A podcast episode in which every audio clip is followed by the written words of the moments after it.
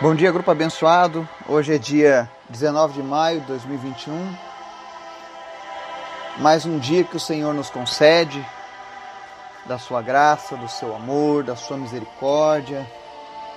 Enfim, mais um dia que o Senhor nos visita e nos dá essa oportunidade de servi-lo, de conhecê-lo, de nos entregarmos a Ele verdadeiramente. A gente está fazendo uma série de estudos acerca do livro de Daniel. E se você perdeu algum dos estudos, você pode me procurar ou pode localizar a nossa lista de podcasts na internet. Tem no Spotify, tem na Anchor, tem no Podbean, no Google, tem no Facebook. Enfim, você pode localizar os nossos estudos e pegar eles desde o início. Tá? E hoje nós vamos falar sobre Daniel capítulo 9 que fala sobre duas coisas importantes.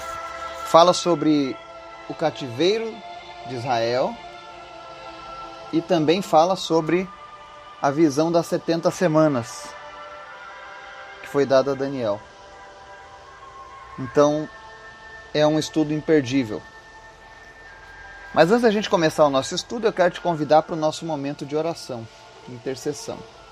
Que você esteja agora se colocando diante de Deus para orar pela sua família, pela sua cidade, pelos nossos pedidos, pelas nossas vidas.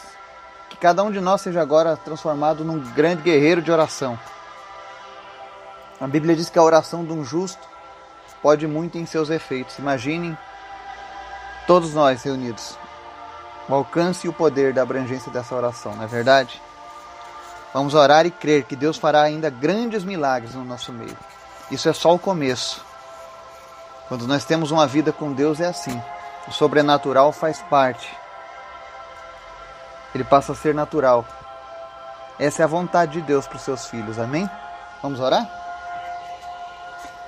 Senhor, muito obrigado. Tu és tão bom. Tu és maravilhoso. Tu és santo. Tu és lindo. A tua presença é real, Senhor. E nós queremos te agradecer nessa manhã, pela oportunidade que nós temos de nos dirigir a Ti, de buscar a Tua face. Não apenas as Tuas mãos, mas queremos a Tua face, queremos ouvir a Tua voz. Queremos te olhar nos Teus olhos, Senhor Jesus. Nós queremos ver os Teus olhos de amor, de ternura, de compaixão voltados sobre nós. Que nós possamos vislumbrar a tua presença, Jesus, todos os dias de nossas vidas.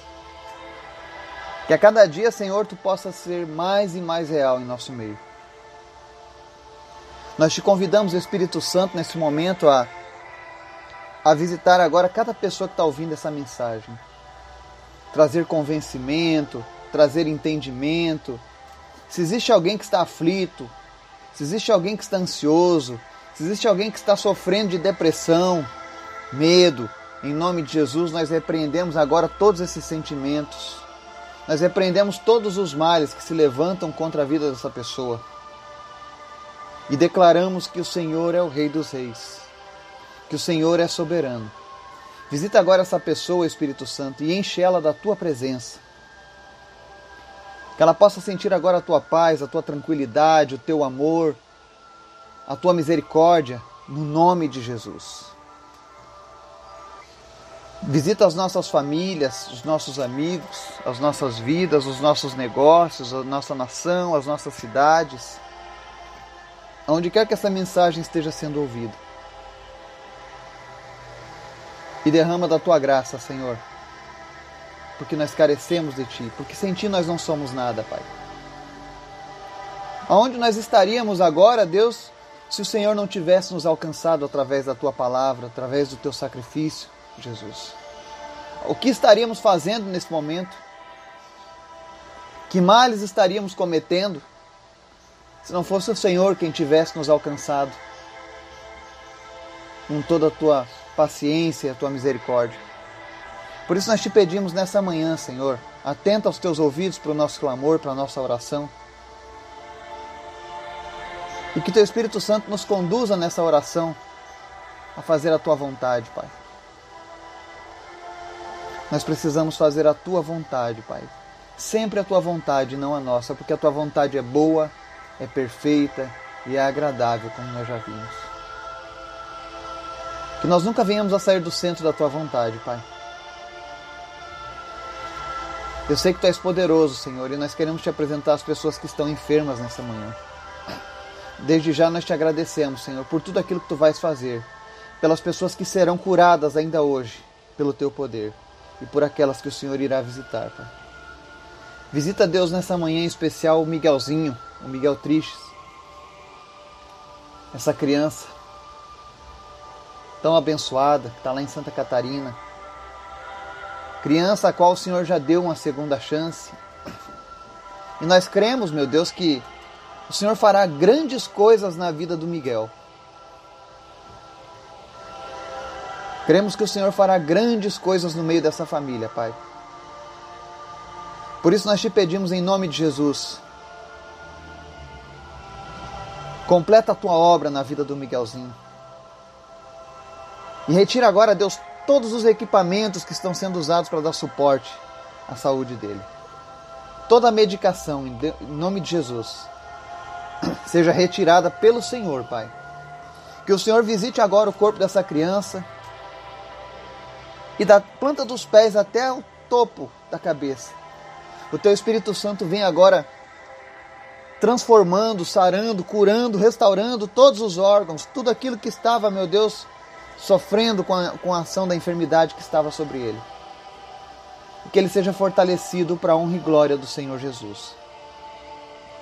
Continua Deus trazendo fé e confiança na vida dos pais do Miguel. Que eles possam, Deus, dar seguimento aos teus milagres, tendo uma vida plena contigo, que eles possam experimentar ainda mais os teus planos, Pai. Obrigado pela vida desses pais. Visita Deus também a vida do Laurindo. Obrigado, Jesus, pela recuperação dele. Obrigado, Jesus, porque o Senhor não tem abandonado os teus. Continua fortalecendo ele, continua fortalecendo essa família. Meu Deus, vem sarando as feridas que ainda estão abertas, tanto na alma quanto no corpo. Que o Senhor é Deus de restauração. Por isso nós te apresentamos essa família e te pedimos, ó Deus, que o Senhor venha trazer restauração plena nessa família. Que a comunhão deles contigo e uns com os outros seja cada vez maior, ó Pai, em nome de Jesus. Visita também, Deus, a vida do Gabriel dos seus pais. E, Senhor, em nome de Jesus, apressa a recuperação dele. Nós já te agradecemos por tudo isso que tu já fez até agora, Pai. Pelo teu milagre, o milagre da vida, Pai. Por duas vezes o Senhor tem visitado eles com esse milagre. Por isso nós te pedimos, Pai, em nome de Jesus, apressa a recuperação plena do Gabriel. E Deus, em nome de Jesus, restaura os sonhos do Gabriel. Dá a ele novas visões, ó Pai. Como diz o nome dele, varão de Deus. Que verdadeiramente, Deus, ele, ele venha transformar, ó Deus, o mundo ao seu redor através da tua presença. Pai. Que ele possa contemplar aquilo que o Senhor tem preparado para ele, para essa família, Pai. Visita também, Deus, o Renan, o José, o Alexandre, a Ana Paula, a Sandra, a Tiffany, a Maria Madalena, o Valdomiro, a Lúcia Maria de Freitas e a Yasmin, que estão lutando contra câncer.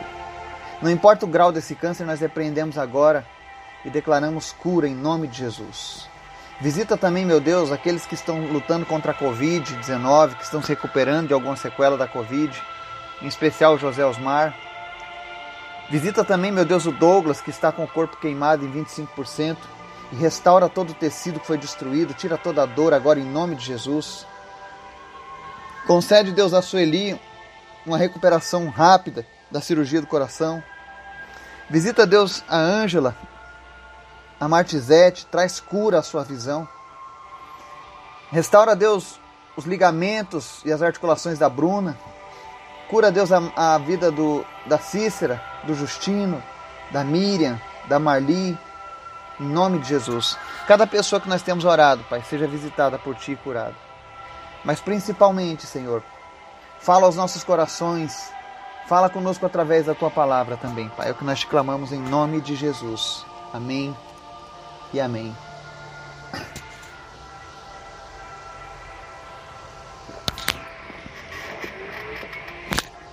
Hoje nós vamos para o Daniel capítulo 9. E é uma passagem muito interessante, talvez uma das mais difíceis de interpretar da Bíblia. Então eu não me atrevo a trazer uma, uma interpretação literal das 70 semanas, mas eu vou trazer uma direção daquilo que o Senhor pode fazer nas nossas vidas. Amém?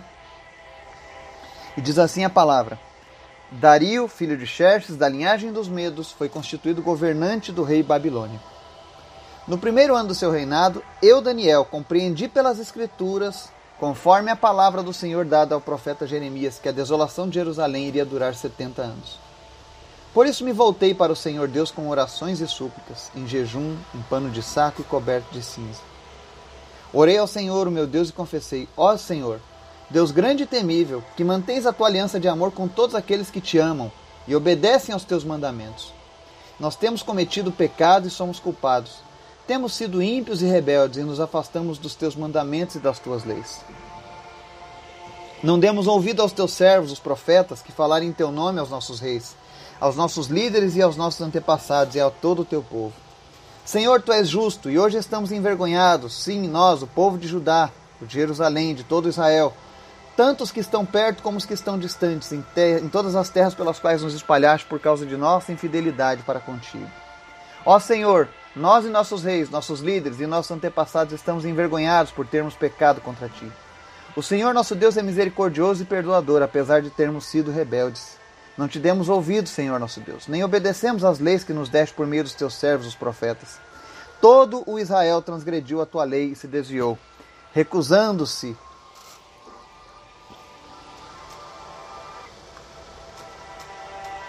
Oh Senhor recusando-se a te ouvir.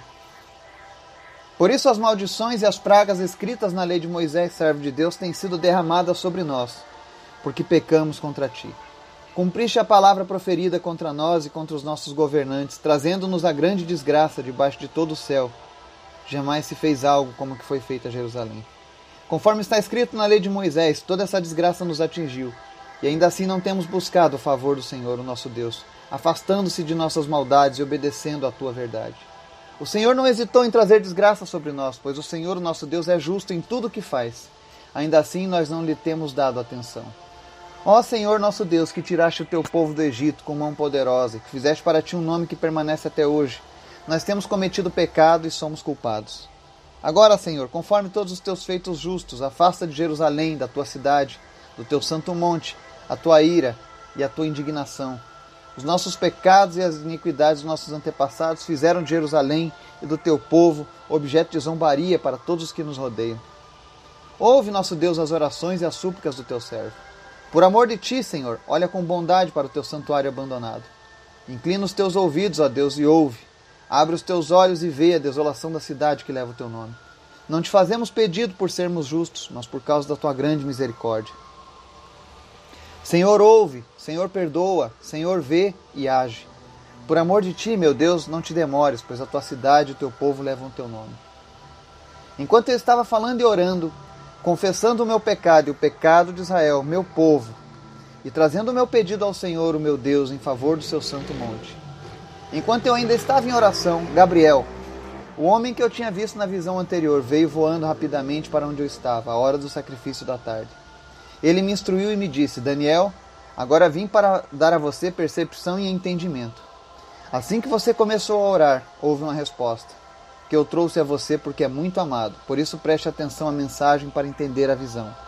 Setenta semanas estão decretadas para o seu povo e sua santa cidade, a fim de acabar com a transgressão, dar fim ao pecado, expiar as culpas, trazer justiça eterna, cumprir a visão e a profecia e ungir o Santíssimo.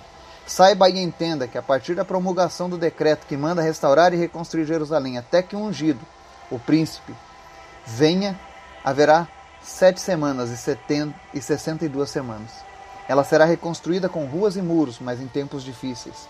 Depois das sessenta e duas semanas, o ungido será morto, e já não haverá lugar para ele.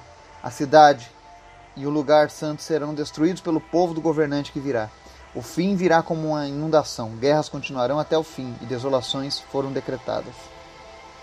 Como, com muitos ele fará uma aliança que durará uma semana. No meio da semana ele dará fim ao sacrifício e à oferta. E no ala do templo será colocado o sacrilégio terrível, até que chegue sobre ele o fim que lhe está decretado. Amém? Esse é o livro de Daniel, capítulo 9. E ele começa relatando algo muito interessante. Existem pessoas que sempre dão a desculpa de que não leem a Bíblia porque a Bíblia é um livro difícil de ser entendido. Outras religiões dizem que apenas elas podem interpretar a Escritura, né? Eu conheço muitos que dizem que apenas o sacerdote tem o poder de interpretar as Escrituras e de falar em nome de Deus. Mas o livro de Daniel ele mostra que tudo isso é um equívoco, um engano e não tem base bíblica. Porque Daniel não era sacerdote, Daniel era um servo de Deus.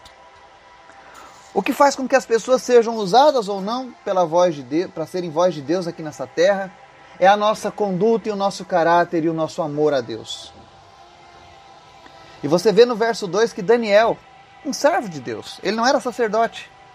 Ele diz: Eu, Daniel, compreendi pelas Escrituras, conforme a palavra do Senhor dada ao profeta Jeremias. Daniel está dizendo que ele estava lendo a Bíblia e compreendeu aquilo que Deus falou através do profeta Jeremias. Então Daniel está nos mostrando que a Bíblia é um livro que é entendido e acessível a todas as pessoas. Não existe alguém que seja mais especial para trazer interpretações da Bíblia. Isso é uma mentira. Porque se fosse assim, Deus estaria, é, como dizer, proibindo as outras pessoas de compreenderem as, as Escrituras. Por mais ou menos 1500 anos o mundo ainda viveu debaixo desse jugo, de que apenas o sacerdote tinha o poder de interpretar as escrituras, mas nós vemos que desde o Antigo Testamento pessoas comuns, pessoas normais já eram usadas por Deus e já entendiam a palavra de Deus, como acontece nos dias de hoje. Então não deixe que essa mentira venha tirar de você o desejo de ler a palavra de Deus e de compreender a palavra de Deus e de pregar a palavra de Deus. Porque é uma obrigação de todo cristão anunciar a palavra de Cristo. E para isso o Espírito Santo nos dá a capacitação que precisamos. Não existem pessoas mais capacitadas ou pessoas que são exclusivamente capacitadas para isso. Isso é para todos. Afinal, o homem precisa ter entendimento da Escritura para que seja salvo. E Daniel, quando leu, entendeu que o cativeiro de, de, de Israel duraria apenas 70 anos. Mas enquanto Daniel teve essa percepção da palavra de Deus, ele se preocupou. E vale a gente lembrar que naquele tempo do Antigo Testamento era a lei do toma lá da cá. Se eu era obediente, eu recebia graças. Se eu era desobediente, eu era entregue à minha própria sorte e sofreria consequências por isso. Era assim que, se, que, que vivíamos no período da lei. E quando Daniel olha para o cativeiro babilônico, e olha para o povo de Israel na sua nação, ele vê que as pessoas não aprenderam com a punição que Deus havia lhes dado. Deus não puniu Israel porque Deus era mau. Deus puniu Israel porque Deus queria resgatar Israel. Ele queria que de alguma maneira o povo de Israel se voltasse novamente para ele e continuasse debaixo das suas bênçãos. Mas poucas pessoas estavam fazendo isso. Daniel era uma delas. E quando ele enxerga a vida que o povo de Israel estava levando e que a profecia estava para se cumprir, ele se preocupa, porque o povo não havia aprendido nesses quase 70 anos aquilo que Deus queria ter ensinado.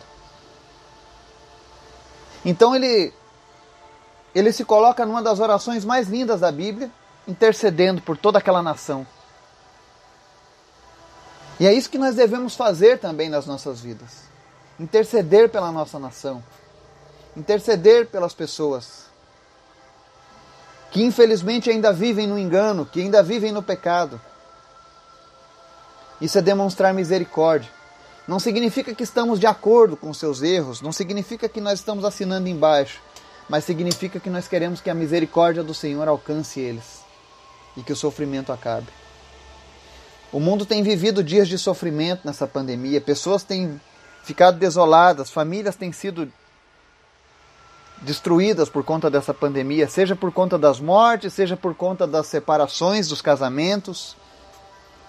É mãe que está matando filho, filho que está matando pai, irmão contra irmão. E nós estamos vendo o cumprimento de muitas coisas da Bíblia. Mas isso não é motivo para a gente jogar a toalha e desistir, não. Daniel estava lá como escravo num país distante, passou por duas grandes nações governando, dois impérios, mas ainda assim ele cria no poder de Deus e ele começa a se derramar diante de Deus. E eu acho muito linda essa oração. Porque ele diz assim: Temos sido ímpios e rebeldes, nos afastamos dos teus mandamentos e das tuas leis. Todas as vezes que nós nos afastarmos da, da, da palavra de Deus, nós estaremos entregues ao resultado do pecado nas nossas vidas e sempre vai ser ruim. E quando a gente olha o panorama mundial, nós vemos que muitas nações estão sofrendo com isso. Infelizmente, há estatísticas que o número de cristãos cresceu no mundo. Mas nós não vemos isso refletido no caráter e na conduta da sociedade. Como eu já disse antes, não basta apenas conhecer a palavra, não basta apenas você ir numa igreja. Você precisa ser a igreja, você precisa viver a palavra. E Daniel é um exemplo de pessoa que vivia a palavra de Deus. E ele intercede pelos seus antepassados, pelos líderes, ele pede perdão por todos os erros da nação até aquele momento. E sempre lembrando que Deus é misericordioso e justo. Ele diz: Olha, Senhor, tu és justo, tu fez isso porque tu és justo. Verso 14: O Senhor não hesitou em trazer desgraça sobre nós, pois o Senhor, o nosso Deus, é justo em tudo o que faz. Ainda assim, nós não lhe temos dado atenção. Existem pessoas que sofrem porque não dão atenção a Deus. A luta delas não acaba porque elas não conseguem ter a percepção de Deus no meio das suas lutas. Todas as pessoas que conseguiram ter a percepção de que Deus estava no controle de que de alguma maneira Deus poderia usar aquela luta, elas saíram mais rápido dos seus problemas. Aqui mesmo no nosso grupo não foram poucas as pessoas que, mesmo em meio a pior das, dos problemas, aquilo que muitas pessoas estariam amaldiçoando, espraguejando, por conta da situação que estão vivendo, pelo contrário, elas reconheceram que Deus está nesse negócio. E elas têm sido fortalecidas ao longo disso. Israel, por exemplo, durante os anos de cativeiro, eles não pediam perdão a Deus, eles pediam vingança. Eles queriam que Deus se vingasse. E esse pensamento se manteve até a vinda de Jesus. Eles queriam que Jesus fosse o governante que esmagasse os inimigos de Israel. Ou seja, não estavam aprendendo nada com aquilo que estavam passando. Mas aqui Daniel está dizendo que quando o povo ora e suplica e se volta para Deus, Deus responde à oração. E aí no verso 19, na sua oração, ele finaliza assim: Senhor, ouve. Senhor, perdoa. Senhor, vê e age. Por amor de ti, meu Deus, não te demores, pois a tua cidade e o teu povo levam o teu nome. Isso é uma intercessão linda. Em nenhum momento Daniel reivindica nada para ele. Ele reivindica para o povo de Deus em geral. Até mesmo para aqueles que estão distantes do Senhor. E ele sabe que, por merecimento, Deus não fará nada. Mas ele diz: Senhor, por amor de ti, ou seja, por amor à tua palavra, por amor às tuas promessas, vem visitar o teu povo que leva o teu nome. Hoje eu e você somos o povo que leva o nome de Deus. É como se nós tivéssemos a bandeira do nosso rei junto conosco o tempo todo. Quando você anda na rua, quando você está trabalhando, o inimigo enxerga essa bandeira, que é o nome do Senhor, estampado em nossas almas. Por isso a seriedade da gente servir a Deus. E por isso também a recompensa e a proteção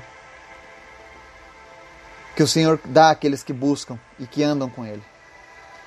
Então Daniel, depois de se derramar e fazer toda essa intercessão, clamando por misericórdia de Deus, e vale a gente lembrar, se você puder, leia lá o livro de Jeremias, capítulo 25. E você vai ver sobre a profecia do cativeiro de Israel. E uma das coisas que levaram o povo ao cativeiro de Israel foi a idolatria, tanto aos deuses pagãos que existiam naquelas terras, quanto também às divindades que foram criadas pelas mãos do povo. Se você ler depois Jeremias capítulo 25, você vai ver essa, essa, essa, esse texto que Daniel leu e compreendeu. E o que é interessante é que depois que Daniel faz toda essa intercessão, mais uma vez nós vemos um personagem da Bíblia, Gabriel, o anjo, o mensageiro de Deus. Ele vem novamente e fala com Daniel e dá uma interpretação e uma resposta sobre as 70 semanas. Aqui a gente aprende mais uma coisa interessante. Você não vê em nenhum momento da Bíblia o Daniel chamando o Gabriel para vir ajudar, né? Ele sempre vem amando de Deus. Nós não damos ordem aos anjos. Jesus dá, nós não. Mas eles são nossos ajudadores. Segundo a vontade de Deus, eles vêm para nos auxiliar, para nos trazer uma revelação, alguma coisa. Era assim que funcionava. Mas Daniel não podia dar ordens ao anjo. Porque os anjos também são servos de Deus. Eles não podem ser adorados como Deus. Eu sei que tem pessoas que, que têm uma extrema devoção aos anjos, mas cuidado, somente Deus pode ser adorado. E todo o poder que há nos anjos depende do que Deus pretende fazer através deles. A Bíblia diz que o anjo do Senhor acampa ao nosso redor e nos livra. Ou seja, automaticamente já existe um anjo protegendo cada cristão. E um anjo de Deus é algo muito poderoso. Então, há tantos livramentos que o Senhor nos dá que nós nem mesmo tivemos conhecimento, porque nós estamos sendo protegidos por Ele. Amém? E aí o anjo Gabriel vem e traz um entendimento. Ele diz aqui: 70 semanas estão decretadas para o seu povo e sua santa cidade, a fim de acabar com a transgressão, dar fim ao pecado expiar as culpas, trazer justiça eterna, cumprir a visão e a profecia e ungir o Santíssimo. Esse é um dos textos mais difíceis de interpretação da Bíblia. Porque ele fala sobre o fim dos tempos. E ele não é difícil porque as pessoas não possuem entendimento, mas ele é difícil de entender porque Deus queria revelar ao homem sobre o fim, mas ele queria manter o mistério acerca do dia em que Jesus voltará. Vale a gente lembrar que lá no Novo Testamento a Bíblia diz que Jesus virá como um ladrão, ou seja, é para nós estarmos vigilantes. Existem várias parábolas, como a das virgens, dizendo que nós devemos estar preparados para a vinda de Jesus, que a gente não sabe a hora. Então, como é que Deus poderia falar sobre o fim sem revelar a data? Você sabe que quando Deus quer revelar um período, ele revela. Ele revelou, por exemplo, para Jeremias que seriam 70 anos de cativeiro. Ele disse também que o rei Ciro da Pérsia que depois o rei da Grécia, que depois os romanos, ele citou tudo em detalhes, mas quando ele fala sobre a, a, o período do fim, ele não deixa uma data certa. Que é para que não chegue no último momento as pessoas usem de falsidade. Quem é de Jesus, quem é de Deus, já está vigilante a partir de agora. Porque qualquer momento pode ser o momento da volta de Jesus. E essas 70 semanas é, algumas religiões tentam trazer ela no cumprimento literal, outras no figurado, né? Mas tentaram dizer, por exemplo, 70 semanas são 70 vezes 7, 490 anos, e aí fazem cálculos, e aí acaba que não fecha esses cálculos. Porque ela é uma data aproximada. Lembra quando Pedro perguntou, Jesus, quantas vezes eu posso perdoar? Sete vezes? Aí Jesus diz, não, 70 vezes 7.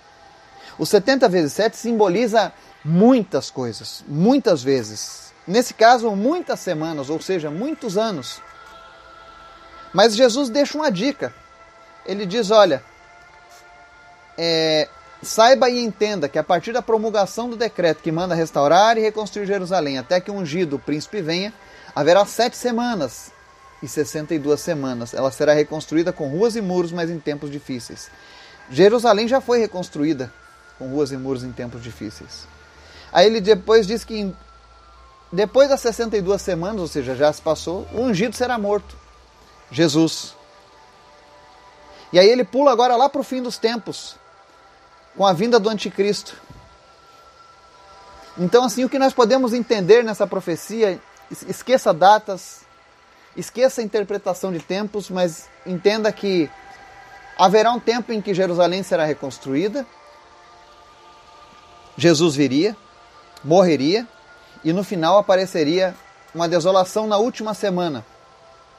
E nós sabemos que a grande tribulação será um período de sete anos. E ele diz aqui, ó, verso 27, falando sobre o anticristo: Com muitos ele fará uma aliança que durará uma semana, sete dias, sete anos. No meio da semana, a Bíblia diz que no meio da grande tribulação, após três anos e meio, o anticristo se revela por completo. E aí vai acontecer o pior momento da história da humanidade. E ele diz aqui: no meio da semana ele dará fim ao sacrifício e à oferta. E no ala do templo será colocado o sacrilégio terrível, até que chegue sobre ele o fim que lhe está decretado. E nós sabemos lá em Apocalipse que o anticristo vai usar o templo de Deus, vai se sentar no trono de Deus, vai cometer algo terrível. Então o que Daniel nos passa nessa leitura aqui desse livro é isso. Vai se cumprir todo o julgamento que foi lançado sobre a terra. O que nos resta é interceder pela nossa nação, interceder pelo povo de Deus e nos prepararmos para a vinda de Jesus. Aquilo que Deus falou, Ele vai cumprir. Que Deus possa estar te usando para interceder, para orar, para transformar e que muitos de nós aqui possamos receber entendimento, revelações que vêm diretamente do alto. Afinal, todos nós aqui somos, como diz a palavra no, no Novo Testamento, todos nós somos reis e sacerdotes. Ou seja, essa autoridade e esse entendimento da palavra está sobre cada um dos cristãos. Amém? Que Deus possa te abençoar e continuar falando contigo em nome de Jesus. Amém.